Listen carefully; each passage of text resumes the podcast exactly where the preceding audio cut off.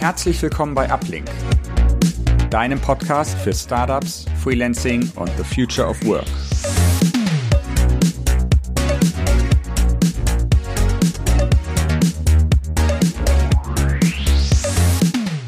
Hallo und herzlich willkommen zu einer neuen Episode des Uplink Podcasts. Ich habe heute das Glück und spreche mit Manuel Hunkenschröder. Manuel Hunkenschröder hat bei unserem Partner Exali den Launch äh, einer Haftpflichtversicherung in über äh, 13 neue Länder verantwortet. Wir sprechen heute über grobe Maßnahmen bei einem Launch ins Ausland, über Best Practices, aber auch die damit verbundenen Herausforderungen. Manuel, herzlich willkommen. Ich freue mich äh, riesig, dass du heute da bist. Danke, Nick, dass ich da sein kann. Aber klar, ähm, bevor wir ähm, gleich mit den verschiedenen Aspekten und Themen ähm, losgehen, äh, losstarten, vielleicht kannst du dich noch einmal kurz vorstellen und ähm, ein bisschen beschreiben, was dich, äh, welcher Weg dich zu Exali geführt hat. Mache ich sehr gerne. Ich habe äh, ich hab ursprünglich was äh, sehr, äh, was eher lebensfremdes studiert, Politikwissenschaft und englische Literatur. Bin dann über Umwegen im Online-Marketing gelandet und habe mich 2018 bei Exali beworben als Online-Marketing-Manager. Ähm, bin dann da genommen worden, aber anstatt direkt im Online-Marketing loszulegen, hatten wir einen sehr, sehr starken Engpass in der Kundenbetreuung und ich bin da so ein bisschen ins kalte Wasser geworfen worden.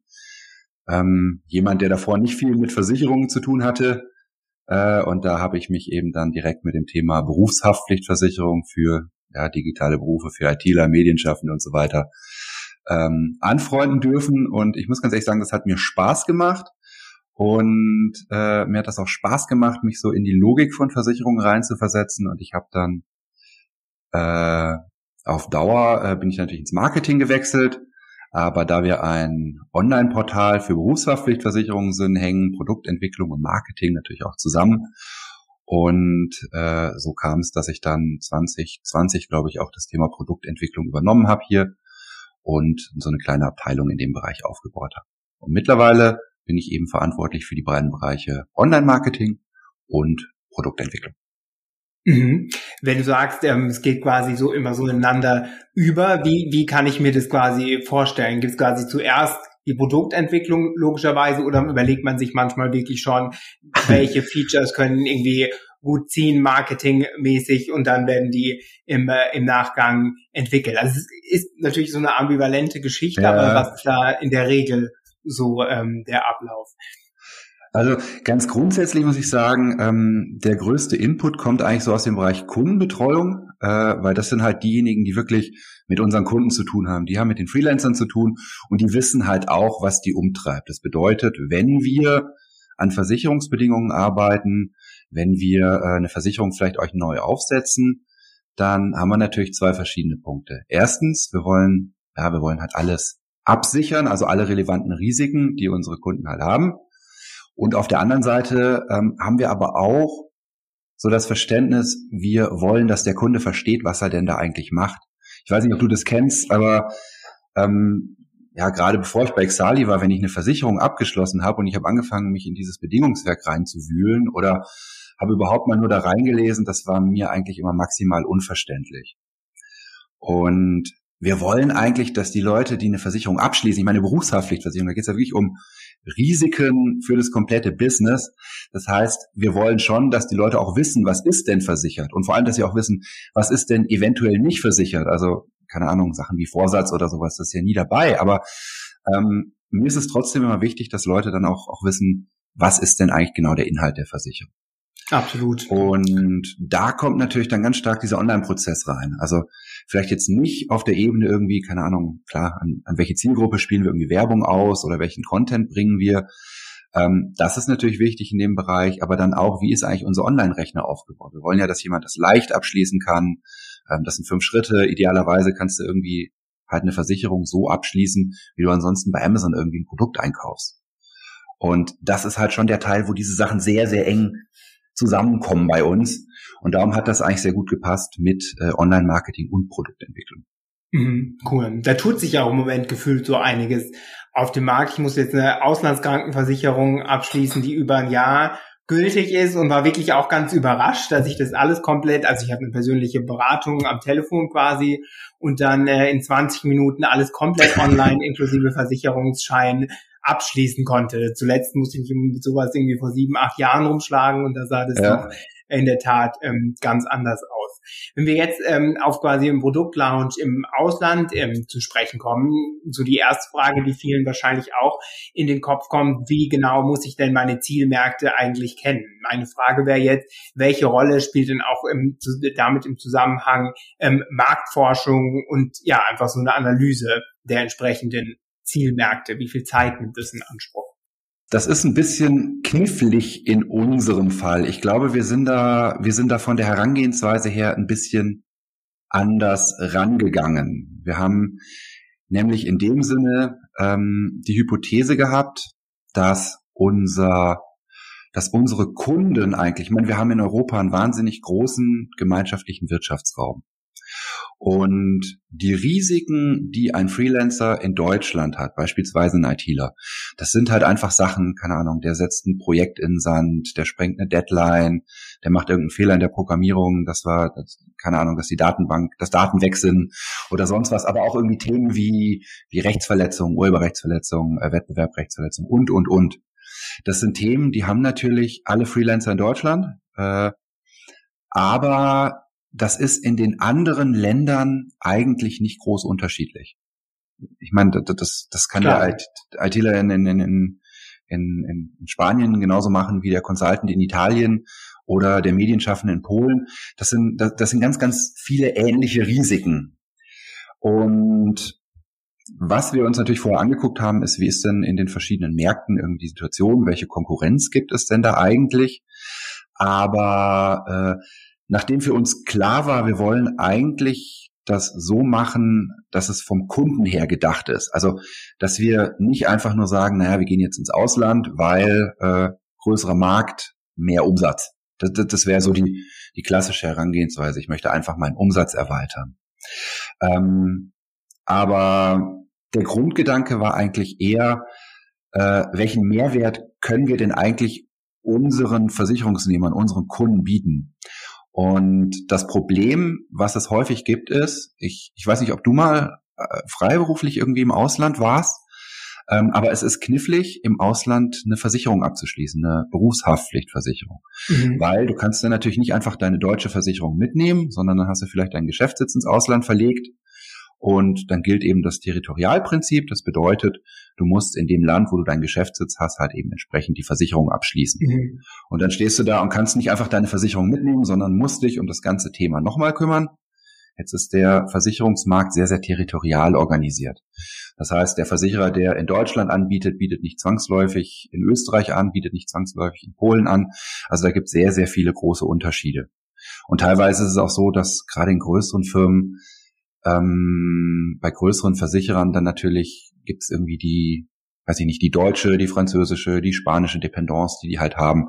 Und das bedeutet jetzt nicht unbedingt, dass die immer komplett Hand in Hand arbeiten. Mhm. Und da war halt von uns der Gedanke, naja, äh, eigentlich wäre das doch total geil, wenn wir ein Versicherungsprodukt haben, eine Berufshaftpflichtversicherung, die man wirklich also ja, die man halt wirklich mitnehmen kann über die Länder, beziehungsweise die man dann halt einfach entsprechend auf die entsprechende Länderversion wechseln kann. Und das war eigentlich der Grundgedanke. Und die Marktforschung, die man jetzt vielleicht dann davor setzen würde, das ist bei uns eigentlich der gleiche Prozess, mit dem wir, mit dem wir dann wirklich mit dem Produkt in die Länder reingegangen sind, weil äh, ja, im Endeffekt sehen wir erst dadurch, dass wir es ausprobiert haben, ob das denn wirklich so funktionieren kann, beziehungsweise in welchen Ländern es besser funktioniert und in welchen Ländern es schlechter funktioniert. Mhm. Also da ist eigentlich das Produkt dann schon mehr oder weniger Proof of Concept. Mhm, verstehe. Ich habe auch zwei ganz wichtige Punkte, äh, die du genannt hast, gerade wenn man sich so die Lebensrealität von Freelancern anschaut, von Menschen generell, ja. wie, wie sich die Sachen verändern. Wir ziehen viel schneller irgendwie um, gerade als Freelancer, wenn du irgendwie im IT-Bereich zumindest oftmals irgendwie 90 Prozent deiner Projekte sowieso ähm, remote machen kannst. Jedes Mal wie komplett alles mitnehmen zu müssen, wenn man länger im Ausland ist oder so, ist natürlich auch ein riesen administrativer Aufwand. Und ich weiß auch von vielen Freelancern, die beispielsweise in einem Land wohnen, in einem anderen Land aus Gründen äh, ihre Firma haben oder noch haben, weil sie da ein, zwei Angestellte ähm, beschäftigen. Für so ja. Fälle ist es, glaube ich, einfach komplett ähm, ideal.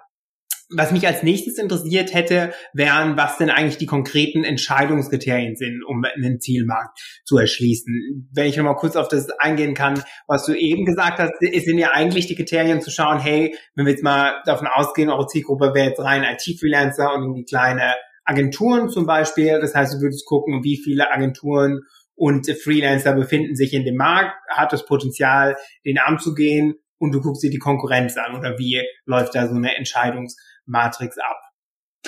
Genau, also das wäre jetzt mal der erste Schritt, dass man einfach guckt, wie viel, ja, wie sieht denn insgesamt der Markt aus in dem Land? Ähm, man muss allerdings natürlich auch immer überlegen, was sind denn eigentlich die eigenen Möglichkeiten äh, ich glaube, dann macht es Sinn, dass ich mal schön so zusammenskizziere, wie wir denn eigentlich, also wie, wie unser Weg nach Europa eigentlich gegangen ist oder, oder wie der abgelaufen ist. Das war nämlich ganz interessant. Wir haben, wir waren bis 2018 eigentlich ein, ein Versicherer, der rein in Deutschland tätig war. Ein paar Kunden aus Österreich, aber ganz grundsätzlich waren wir da einfach äh, auch im Markt bekannt, aber halt eben nur in Deutschland. Wie gesagt, Territorialprinzip. Ähm, und nachdem wir aber für uns überlegt hatten, dass das Sinn macht, da hat unser Gründer ähm, Ralf Günther sehr, sehr viel Gedanken äh, und, und Herzblut reingesteckt, wie man denn eigentlich dieses Produkt noch verbessern kann, wie man, wie man insgesamt gucken kann, dass Exali da eher noch mehr einen Mehrwert bietet. Ähm, und da kam dann eben diese Idee raus, naja, eigentlich, die Freelancer sind europäisch unterwegs, wir wollen, äh, wir wollen den Service bieten, müssen wir eigentlich auch europäisch unterwegs sein. Jetzt sitzen wir nur in Deutschland. Und da war natürlich der Gedanke, okay, wie gehen wir denn daran? Und die ersten Schritte, die wir gemacht haben, waren, äh, ich, ich sag's mal, ich sag's mal so, die einfachsten oder die naheliegendsten. Und das meine ich mit, man muss drauf aufpassen, was man denn halt eigentlich äh, selber kann äh, oder, oder wo man sich denn auskennt.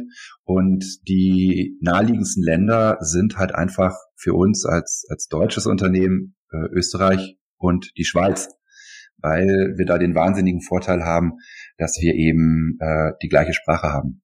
Klar. Und zumindest was Österreich angeht, auch relativ ähnliche Rechtsnormen.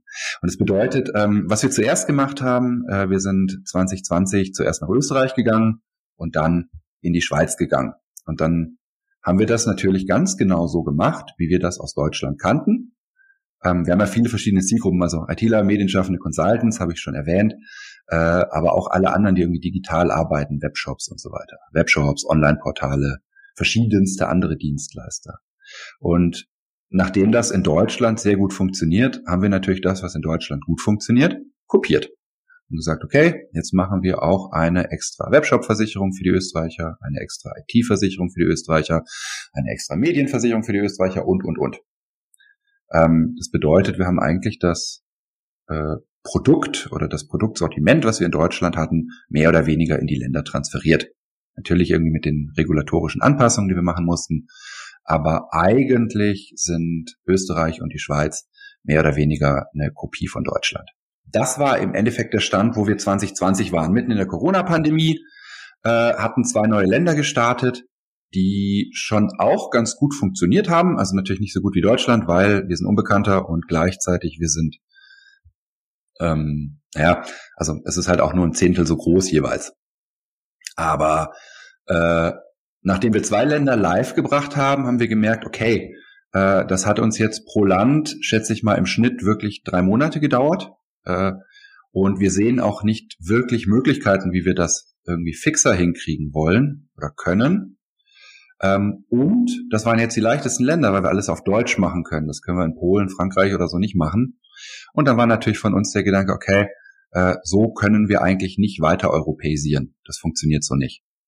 Und dann hatten wir Glück, wir haben am Anfang gestartet in Österreich und der Schweiz mit Top-Level-Domains, also Exali.at, Exali.ch und äh, haben dann, da hat uns unsere Agentur sehr stark geholfen, äh, exali.com gekriegt und sind dann geswitcht auf eine Verzeichnisstrategie. Das heißt, auf exali.com findet man praktisch alle Länder außer Deutschland, Österreich und der Schweiz. Und dadurch konnten wir dann auch wirklich ein komplett einheitliches, also wir haben uns dann nochmal zurückgezogen, haben noch über das Produkt nachgedacht und dann wirklich ein komplett einheitliches europäisches Produkt in englischer Sprache produziert. Verstehe. Das wäre jetzt auch so meine nächste Frage gewesen, wenn ich jetzt an Versicherungen denke, ist es ja so, ähm, weiß man, auch in Deutschland ist ja eigentlich alles egal, ob Krankenpflicht, Krankenversicherung, Haftpflicht, Auslandskrankenversicherung, alles Mögliche super stark ähm, reguliert. Wahrscheinlich, wie du schon angesprochen hast, in Österreich und Schweiz sind die Regularien zumindest ähnlich quasi als in Deutschland, aber wie ist es denn bei anderen Ländern? Wie ist es denn beispielsweise irgendwie, wenn wir jetzt über Polen, Frankreich reden? Wie und wie stark beeinflusst es eure Entscheidungen, in den neuen Markt zu gehen? Ja, sehr stark. Also im Endeffekt das Wichtigste oder einer der wichtigsten Punkte ist natürlich, dass wir in einem neuen Land äh, die regulatorischen Voraussetzungen erfüllen können. Und also das war jetzt auch, ich meine, Österreich und Schweiz, das hat sich jetzt erstmal leicht angehört. Für uns war es natürlich leichter, weil es ist die gleiche Sprache ähm, zumindest. Aber äh, auch da haben wir natürlich anwaltliche Unterstützung benötigt. Äh, da hatten wir, hatten wir sehr gute Leute in Österreich und der Schweiz, die uns da geholfen haben und halt dafür gesorgt haben, okay, was ihr da macht, ist wirklich rechtskonform und das macht auch Sinn. Das mhm. funktioniert so, das könnt ihr so machen. Und das ist eine Herangehensweise, die haben wir dann in allen anderen europäischen Ländern auch gemacht. Also ähm, mhm. während wir in Österreich und der Schweiz noch wirklich mit einzelnen Anwälten oder Anwaltskanzleien zusammengearbeitet haben, haben wir dann für den kompletten restlichen europäischen Versicherungsmarkt mit Kleid und Co. zusammengearbeitet, die uns da für jedes Land eine sehr detaillierte Auswertung gemacht haben. Wo müsst ihr denn welche äh, regulatorischen Besonderheiten berücksichtigen, wie sehen die denn aus? Äh, und nachdem wir dann wussten, okay, wie muss das denn aussehen, haben wir natürlich geguckt, wie können wir das jetzt in irgendeiner Form mit unserem Produkt zusammenbringen? Können wir das überhaupt leisten? Also wir sind ja mittlerweile auch noch nicht in allen Ländern online. Wir hatten dann 2021 die erste Testphase im Oktober. Da sind wir in Polen, Tschechien, Slowakei online gegangen. Äh, insgesamt fünf osteuropäische Länder, Ungarn und Kroatien waren noch dabei. Mhm. Ähm, und nachdem dann praktisch diese kleine Testphase mit den fünf Ländern gut funktioniert hat, sind wir Anfang 22 äh, mit elf weiteren Ländern online gegangen. Da war dann beispielsweise Italien dabei oder die nordeuropäischen Länder, Dänemark, Finnland. Ähm, und jetzt haben wir Anfang diesen Jahres nochmal vier Länder nachgezogen. Und die letzten, die uns jetzt noch fehlen, und zwar auch aufgrund regulatorischer Themen, sind eben Spanien, Frankreich und Luxemburg. Ähm, ja, da müssen wir zum Beispiel, also Frankreich, Spanien, Luxemburg, da ist es zum Beispiel zwingend, dass äh, bestimmte Teile der Versicherung an bestimmten Stellen unterschrieben werden. Und das ist halt einfach mhm. was, was wir ansonsten nicht haben. Da haben wir dann andere Arten, äh, wie praktisch die Zustimmung geholt wird vom Versicherungsnehmer. Klar. Und das ist dann natürlich kniffliger. Braucht man wieder einen externen Dienstleister, der sich um sowas kümmern kann äh, oder über den wir sowas abwickeln können. Ja. Aber insgesamt, also das ist halt witzig, weil der Versicherungsmarkt total stark reguliert ist. Ähm, ich glaube, der ist aber häufig an sehr äh, absurden Stellen reguliert. Mhm. Ähm, also ganz grundsätzlich kann ich hier eine Versicherung verkaufen als IT-Haftpflicht, die aber die zentralen Risiken, die man als ITler hat, oder eine Consulting-Haftpflicht als Consultant, äh, die die überhaupt nicht abdeckt, die eigentlich hauptsächlich Personen- und Sachschäden abdeckt. Und das ist vielleicht ganz schön, wenn man Maurer ist, dann hat man dieses Risiko natürlich als Hauptrisiko vielleicht. Aber als ITler habe ich halt ein ganz anderes Risiko. Da, da muss ich eigentlich gucken, dass ich meine Vermögensschäden, also finanzielle Nachteile für einen Dritten, zum Beispiel für meinen Auftraggeber, die muss ich halt irgendwie abdecken. Also wenn ich einen Fehler in die Programmierung mache, dann sollte das halt versichert sein. Absolut. Ja, und dann ist es halt teilweise wirklich so, dass man da irgendwie drei Millionen oder fünf Millionen für, keine Ahnung, Personenschäden hat oder für irgendwelche Sachschäden, die man produzieren kann, die man nie macht äh, oder vermutlich sehr selten passieren. Und gleichzeitig haben wir irgendwie diese diese Vermögensschäden dann Sublimit von 10.000 Euro. Und man, wenn du in dem Bereich unterwegs bist und denkst, okay, das reicht nicht sonderlich weit, das ist irgendwie Quatsch. Also sowas wird kaum, also da wird sehr wenig reguliert, was denn jetzt der genaueste Inhalt der Versicherung ist. Aber dann viel mehr, dass die Form gewahrt ist und irgendwie Wahnsinn, Widerrufsrechte etc. Wahnsinn, Wahnsinn. Also Widerrufsrecht, das ist echt so ein Ding. Also da gibt's wirklich, ich meine, wir haben jetzt, wir haben jetzt über 20 Länder online und das sind, das sind wirklich teilweise Sachen, wo man sich so denkt, okay, hier ist die Kündigungsfrist wieder da, ein bisschen anders. Ähm, da musst du dann widerrufen können in Fall X oder in Fall Y. Ja. Äh, keine Ahnung, Griechenland zum Beispiel, ähm, also wir sind online unterwegs und wenn halt unsere Kunden mit uns Kontakt haben wollen, dann schicken die uns halt eine E-Mail oder rufen an. Aber selbst wenn sie kündigen oder wenn sie irgendwie, wenn sie was widerrufen wollen oder halt irgendwas vertraglich Relevantes machen, dann schicken die uns halt eine E-Mail. Und das wird ja alles abgelegt, das ist ja nachweisbar. Ähm, aber dann gibt's halt in Griechenland müssen zwei Formulare erstellt werden, die auf eine bestimmte Art und Weise aussehen müssen und die müssen dann geschickt werden dafür. Oder ja. keine Ahnung, witzig auch noch Ausschlüsse zum Beispiel. Versicherungsausschlüsse müssen dann in vielen verschiedenen Ländern, also zum Beispiel Portugal oder Italien, die müssen dann eine bestimmte Größe haben im Bedingungswerk oder müssen dick geschrieben mhm. sein, da muss irgendwie eine Farbe hinterlegt sein. Und man liest das halt heute so gern. Ich denke mir, okay, wir versuchen eigentlich immer allen Versicherungsnehmer klarzumachen, was ist denn eigentlich ausgeschlossen? Wir wollen ja, dass, dass die wissen, was da drin ist. Aber ich kann mir halt auch vorstellen, wo so eine gesetzliche Regelung herkommt dass da halt irgendein findiger Versicherer in der Vergangenheit mal auf die Idee gekommen ist, okay, äh, mache ich die Ausschlüsse ganz klein äh, und schreibe die in Schriftgröße, was weiß ich, fünf oder sowas und dann sieht die vielleicht niemand, so dieses Kleingedruckte. Ich weiß es nicht. Ja, ja wahrscheinlich, wahrscheinlich. Ja. Ne? Im Endeffekt wollen meistens irgendwie die Verbraucher geschützt werden, aber kann natürlich auch gerade, glaube ich, so, in so bei so Dienstleistungen, wo es eigentlich Sinn macht, Dinge komplett online abzuschließen, auch einfach so ein Hindernis sein, was schade ist, weil dann manche Länder oder Freelancer in manchen Ländern keinen Zugang zu mehr total, Services haben total, solchen ja. ähm, Regularien. Da ja. muss man sich dann auch manchmal fragen. Du hast jetzt eben schon angesprochen, in manchen Ländern habt ihr euch dann quasi, wenn ihr großflächig ausgerollt seid, möchte ich mal sagen, ähm, auch von Agenturen und so unterstützen ja, lassen. Ja, das heißt, was würdest du denn sagen, jetzt bei eurem konkreten Produkt natürlich, was sind denn generell so Anlaufadressen, wie ich mich auch bei einem Lounge im Ausland unterstützen kann? Ich kann ja nicht gerade wenn ich ein Online-Produkt habe, auch jetzt für andere Leute da draußen, die vielleicht andere Services anbieten, immer eine super detaillierte Marktanalyse machen und mein Team vor Ort aufbauen. Also schön wäre es, mit wahrscheinlich ordentlich VC funktioniert es auch, aber am Anfang wünscht man sich ja oft auch, dass man schnell einen Markt klar, dass man, klar, wie du klar. sagst, gucken kannst, wie ist die Response, was passiert, wie bauen wir weiter aus. Gut, ich meine, bei uns ähm, wirklich zentral war halt am Anfang die rechtliche Unterstützung, dass wir wirklich mal wissen, welches Land geht, welches Land geht nicht und wie müssen wir es machen. Das ist halt einfach, ja, hängt am Produkt. Das liegt halt auch dran, als was du unterwegs bist, gell. Ähm, ich schätze mal, wenn du einfach IT-Dienstleistungen in einem anderen Land anbietest, dann hast du vermutlich in den meisten Fällen überhaupt gar kein Problem mit irgendwie rechtlichen Anforderungen, wie die denn jetzt zu sein haben. Das ist, das, das liegt natürlich immer ganz stark am Businessmodell. Ähm, wir sind rein online unterwegs und darum war für uns sehr, sehr wichtig, dass wir, ähm, dass wir Unterstützung haben durch Leute, die sich da noch einen Ticken besser auskennen als wir. Das war halt eben unsere Online-Marketing-Agentur. Das ist Expose hier aus Augsburg auch. Mit denen arbeiten wir schon sehr lange zusammen ähm, hatten dann natürlich auch äh, Österreich und, äh, die Schweiz aufgesetzt als Top-Level-Domain. Aber äh, die haben uns auch sehr stark dabei unterstützt. Erstens, dass wir, äh, dass wir dann die exali.com gekriegt haben, also die Domain, also die brauchten wir einfach. Mhm. Ähm, zweitens, dass wir dann geswitcht sind auf eine Verzeichnisstrategie. Das war im Nachhinein doch so ein bisschen ein Gamechanger, weil wir naja, also muss dir vorstellen, das Produkt ist, also das Ganze ist ja so aufgebaut, äh, dass das Produkt eigentlich in jedem Land so gleich ist, wie es nur sein kann.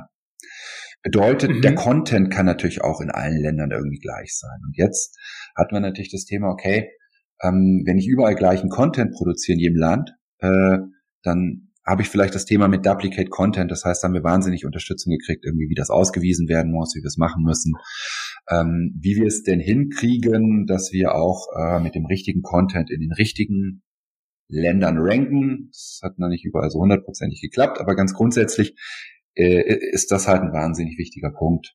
Ähm, genau. Mhm.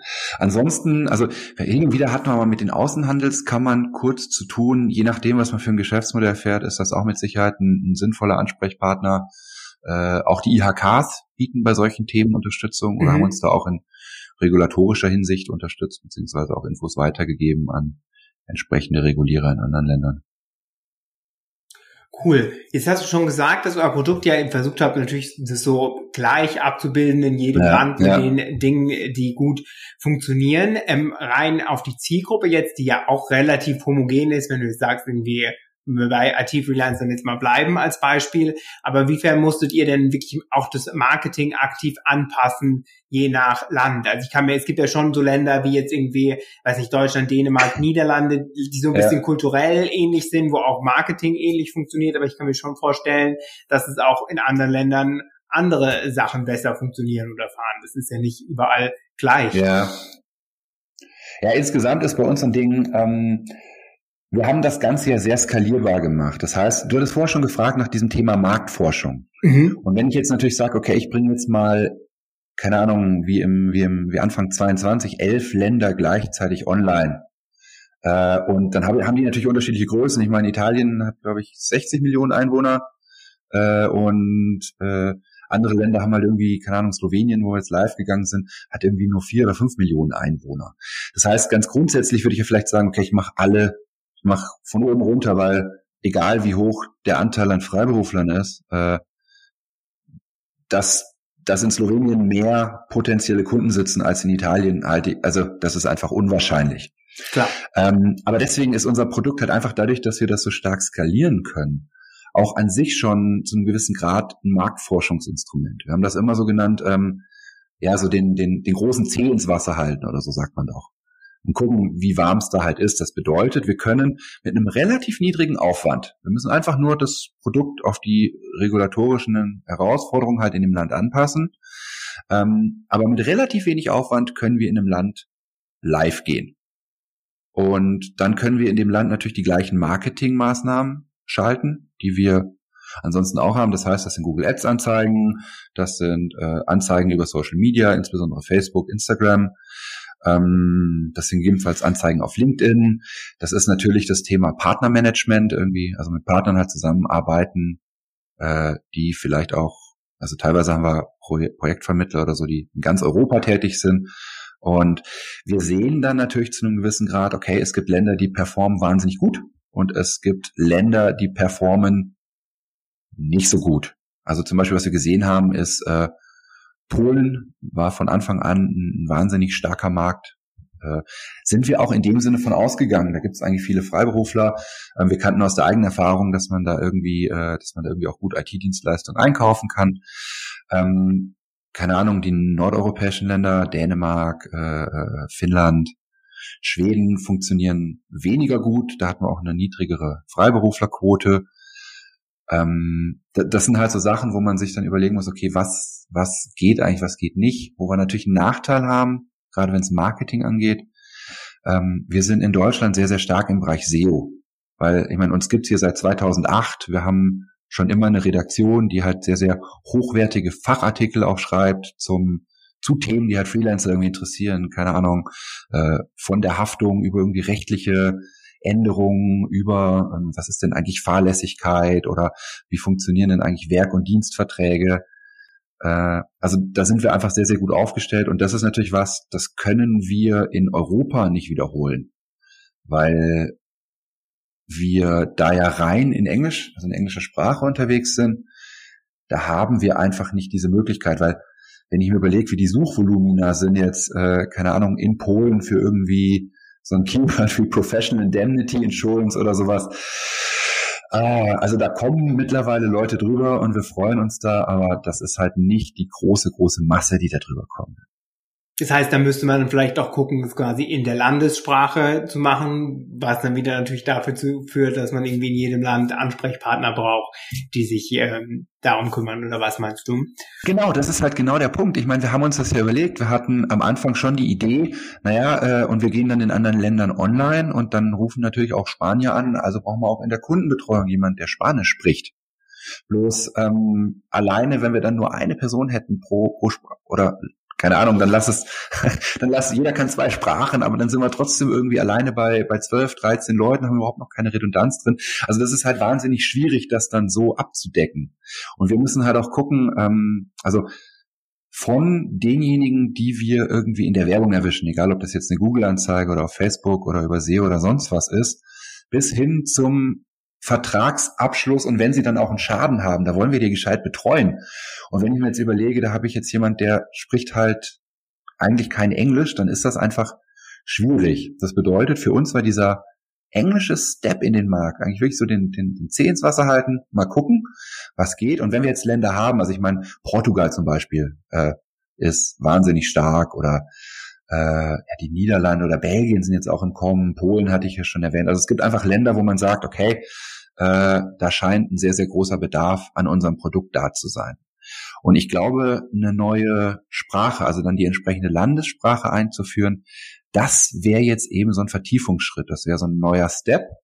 Und klar, wenn wir dann den Content in der entsprechenden Sprache äh, online haben, wenn wir das in der Kundenbetreuung abfedern können und, und die Leute auch entsprechend beraten können, dann ist das natürlich, dann ist das natürlich super spannend. Und dann habe ich vielleicht auch als Kunden hinten raus irgendwie den, keine Ahnung, den polnischen Werbedesigner, der jetzt äh, eher Anzeigen macht für den Metzger um die Ecke und eher auf Polnisch unterwegs ist. Und zurzeit habe ich halt dann doch eher jemanden, der wirklich ja, entweder, also der zumindest äh, englischsprachig unterwegs ist. Absolut. Das ist, das ist, das ist klar. Absolut. Was mir gleich aufgefallen ist, weil du jetzt Portugal, ich bin ja auch in Portugal, Portugal angesprochen hast, aber auch Polen, sind natürlich oft auch Freelancer, gerade aus den Ländern, wo ich persönlich weiß, sicherlich auch aus anderen, deswegen ja. rein von meiner Erfahrung gesprochen, die super oft deutsche Kunden auch haben. Das heißt, wo er vielleicht auch einfach schon so ein Standing hat, dass man über euch drüber gestolpert ist, irgendwie deutsche große Portale zur Projektakquise oder so benutzen, wo der Name schon gefallen ist und so, könnte ich mir gut vorstellen, dass auch deswegen ähm, da die Überschneidungen relativ groß sind. Und generell haben wir natürlich auch in Europa ähm, das, die schöne kulturelle Vielfalt, aber auch natürlich marketingtechnisch. Das Problem, dass in jedem Land eine andere Sprache ähm, gesprochen wird. Wenn du dir Südamerika ja, anguckst, ja. wenn du den Markt erschließt, rein sprachtechnisch und bist irgendwie mit Spanisch und Portugiesisch dabei, dann sprichst du mal eben, ich weiß nicht, wie viele ja. Millionen Leute an, versus du musst Klar. jetzt hier für Portugal alles auf Portugiesisch machen für die, weiß gar nicht, weniger als 10 Millionen Einwohner. Ja, ja, ja. Ja, ich muss auch sagen, das, was du da erwähnt hast, das ist halt auch ein wichtiger Kanal für uns. Also Mund-zu-Bund-Propaganda ist da schon so ein Ding. Ähm, ich, ja, also ich bin mir sehr sicher, die meisten unserer Kunden sind super zufrieden. Einfach von der Beratung, äh, vom Prozess, das geht schnell, das ist einfach, das versteht man. Und das wird dann halt auch entsprechend äh, äh, weiterempfohlen. Wir haben das ähm, aus dem Kundenwerben Kundenprogramm, äh, mhm. wo man das sich dann noch so ein bisschen versilbern lassen kann. Aber grundsätzlich es wird auch einfach so oft irgendwie weiterempfohlen. Und dann ist natürlich so ein Thema, gell? Ähm, du hast gesagt, du bist in Portugal. Äh, da bist du nicht der Einzige, weil wir haben natürlich auch wahnsinnig viel, keine Ahnung, Deutsche, die aber jetzt ihren Geschäftssitz als Digital Natives nach Portugal verlegt haben, weil die halt auch gerne, ich weiß nicht, was sie machen, surfen oder sonst was. Keine Ahnung, Österreicher, die dem äh, Winter entfliehen, das reicht ja, ja die den, äh, nach Italien entfliehen oder nach Griechenland oder sowas. Letztens ein Polen, der in Griechenland sitzt, Leute, die in Malta sind. Also das ist wahnsinnig spannend, diese, diese Entwicklung auch zu sehen, wie sich Europa da verändert, was das eigentlich für Wanderungsbewegungen auch sind. Ja. Gerade in diesem Freelancer-Bereich. Ich glaube, da wächst unheimlich auch was zusammen. Das ist Absolut. toll, irgendwie das zu sehen. Also super spannende Leute auch oft. Absolut. Ich glaube, gerade Malta hat auch oft steuerliche Gründe und Malta ist auch so bei relativ ja. frühzeitig in Europa auch so ein Digital Hotspot irgendwie, weil die einfach früh einfache Bedingungen gemacht haben, um irgendwie hier zu sein. Und das ist in Portugal, ähm, also bei mir ist ein Sonderfall, ich bin ja auch angestellt, ja. aber generell ähm, auch so, dass du relativ einfach auch aus dem Nicht-EU-Ausland nach Portugal kommen kannst und hier irgendwie arbeiten durch Doppelsteuerungsbeabkommen, solche Geschichten. Das wird einfach einem leicht gemacht, auch hier ähm, zu sein so. Und ich glaube, ähm, da ziehen halt viele Länder ähm, einfach nach und nach mit und die Leute nutzen natürlich die Flexibilität, ähm, überall sein zu können, ähm, wenn sie eben möchte. Ich habe äh, noch zwei Fragen in meiner äh, langen, langen Pipeline quasi. Und zwar einmal, du hast vorhin auch schon mal kurz angesprochen, aber hattet ihr quasi einen konkreten Zeitplan für die einzelnen Launches? Das muss man natürlich nochmal unterscheiden. Du hast gesagt, am Anfang seid ihr nach Österreich, Schweiz gegangen. Da war es so ein ja. umfangreicheres Vorhaben, weil ihr auch noch mit einem Anwalt gearbeitet habt. Aber dann seid ihr mehr oder weniger zeitgleich in super vielen weiteren Ländern aktiv geworden? Habt ihr da wirklich gesagt, mhm. so, okay, jetzt in den ersten drei Monaten Fokus da und darauf, da müssen wir evaluieren und schauen oder wie hast du das so grob geplant, angepasst und wie ist es dann letzten Endes gekommen? Ja, also eigentlich, also nochmal Zeitplan, ja, hatten wir, hat man natürlich immer, klar. Das ist schon mal gut. Äh, ähm, eigentlich hatten wir August 21 live gehen wollen mit äh, den ersten fünf Ländern in englischer Sprache. Und das ist dann halt einfach Oktober geworden. Da haben wir uns ein bisschen verschätzt. Ist, glaube ich, aber bei so einem umfangreichen Projekt jetzt auch verständlich. Ähm, ich meine, dieses anwaltliche Thema hatten wir da natürlich vorher genauso. Oder war es nur dann, dass es halt für mehr Länder gleichzeitig passiert ist? Ähm, ganz grundsätzlich war das, glaube ich, ein guter Schritt, dass wir gesagt haben, naja, wir machen erstmal fünf Länder, die jetzt auch noch nicht so die größten Länder in Europa sind, von denen wir uns zwar viel erhoffen, weil wir gesagt haben, ja, Osteuropa, Nearshoring äh, ist mit Sicherheit ein spannender Markt äh, mit viel Bedarf, aber ganz grundsätzlich äh, ist es, glaube ich, sinnvoll zu sagen, okay, ähm, wir gehen mit diesen fünf Ländern online. Und nachdem wir dann gemerkt haben, okay, das hat funktioniert, zumindest insofern, dass wir sehr viel äh, Erfahrung auch gesammelt haben, wie müssen wir es machen, wie müssen wir das im Backend anpassen, wie können wir das skalieren, äh, haben wir eigentlich dann einen Schritt gemacht, der viel größer war, als dass er geplant war. Also dass der nächste Step so elf Länder waren, das war eigentlich nicht so angedacht. Normal war gedacht, okay, dann machen wir wieder drei und dann machen wir wieder drei. Aber wenn wir dann natürlich merken, okay, die regulatorischen Anforderungen können wir relativ leicht erfüllen, dann ist einfach das Modell, was wir gefahren haben, wahnsinnig skalierbar gewesen. Das heißt, äh, neues Verzeichnis erstellen für das Land, die rechtlichen Anforderungen anpassen und dann kann man damit im Endeffekt live gehen. Ich glaube, das ist auch so für, ähm, wenn sich irgendjemand anders überlegt, wie möchte ich denn ins Ausland gehen, das ist vielleicht ein ganz sinnvoller Schritt, dass man wirklich mhm. sagt, okay, ich muss gucken, wenn, wenn ich einmal weiß, irgendwas funktioniert, also ich kriege das technisch hin und ich kriege das äh, inhaltlich gebacken, äh, dass man dann sagt, okay, ich, ich starte einfach einmal klein, gucke, wenn es klappt, und dann gucke ich aber, dass ich das ganze Ding so skalierbar wie irgendwie möglich mache. Das ist, glaube ich, ein ganz, ganz wichtiger Schritt. Mhm, verstehe, das macht natürlich Sinn. Ähm, generell, bei jetzt gerade ähm, bei einer langfristigen Expansionsstrategie, ihr sagt, ihr möchtet in den und den Ländern aktiv sein, habt ihr solche ähm, Kriterien, wo ihr sagt quasi, okay, check, das funktioniert nach einer gewissen Zeit, da bleiben wir oder bauen wir sogar den Markt weiter aus? Oder ist es bei euch so, dass ihr quasi auch nichts verliert, wenn ihr in einem weiteren Land aktiv werdet, jetzt in dem Fall, wie ihr euren Service ausgestaltet seid und da die Kundengruppe vielleicht nicht so riesig ist, wie erwartet? Ah, also grundsätzlich beides. Mhm. Äh, wie gesagt, sehr skalierbar. Das heißt, wir können sehr schnell ein neues Land anbinden.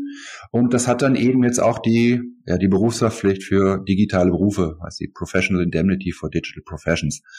Ähm, also, dass wir da ein neues Land jetzt ohne größere regulatorische Themen innerhalb der EU anlegen, damit sind wir eigentlich bis auf Spanien, Frankreich, Luxemburg und Zypern sind wir durch. Alle anderen Länder haben wir mittlerweile. Das äh, ist relativ unproblematisch. Und jetzt können wir uns natürlich angucken, äh, das, was du vorher schon erwähnt hast, Sprache. Wir können natürlich auf sprachlicher Ebene vertiefen, dass wir mehr Leute erreichen in dem Land, keine Ahnung, polnischen Kundenbetreuer einstellen, polnische Seite äh, machen. Äh, dann kommt da mit Sicherheit, also haben wir da einfach ein weiteres Angebot. Ähm, spannender ist meiner Meinung nach eigentlich wirklich auch in diesem englischsprachigen Bereich zu bleiben, weil das hat schon wirklich so eine insgesamt europäische Zielgruppe ist, die wir da haben. Das finde ich cool.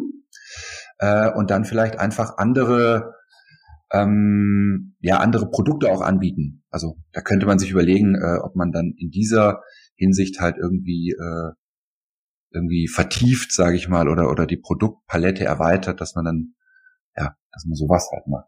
Aber mhm. ganz grundsätzlich ist das halt, also die Versicherung ist dann auch gar nicht so anders als irgendwie ein Auto, keine Ahnung, wenn BMW ein Auto baut und dann haben die halt äh, dann haben die vermutlich in, in Frankreich ein bisschen andere Regelungen und äh, äh okay, Großbritannien ist das eben mit, da ist eine Steuer, glaube ich, auf der anderen Seite, aber ganz grundsätzlich, äh, dann, dann gibt's halt hier noch die Regel und da muss der Scheinwerfer irgendwie anders aussehen oder sowas und dann wird halt so eine Grundform gebaut und dann wird das einfach äh, entsprechend in den Ländern angepasst. So haben wir es auch gemacht und ja, das ist, das, ist, glaube ich, wichtig, dass da so ein langfristiger Plan auch dahinter steckt. Wie kann man denn wirklich alles klar machen?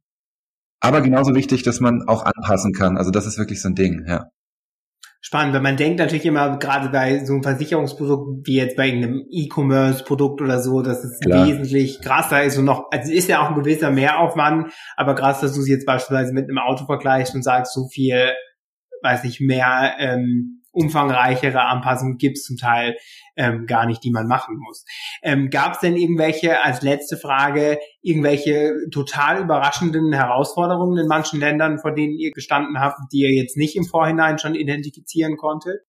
Ja, also die rechtlichen Sachen, wir hatten schon sehr, sehr knifflige rechtliche Sachen. Also gerade die Tatsache, dass wir jetzt in Spanien, Frankreich noch nicht online sind, hängt natürlich da auch mit einem sehr, sehr umfangreichen Prozess zusammen. Das ist halt einfach ähm, das ist knifflig, das haben wir noch nicht geschafft. Äh, und da sind wir dran am Basteln. Ähm, ich, ich glaube, wichtig war für uns, äh, dass man, also langfristiger Plan einerseits, total wichtig, aber andererseits, dass man halt sagt, okay, äh, wenn mir irgendwie was auffällt, dann muss ich natürlich anpassen können.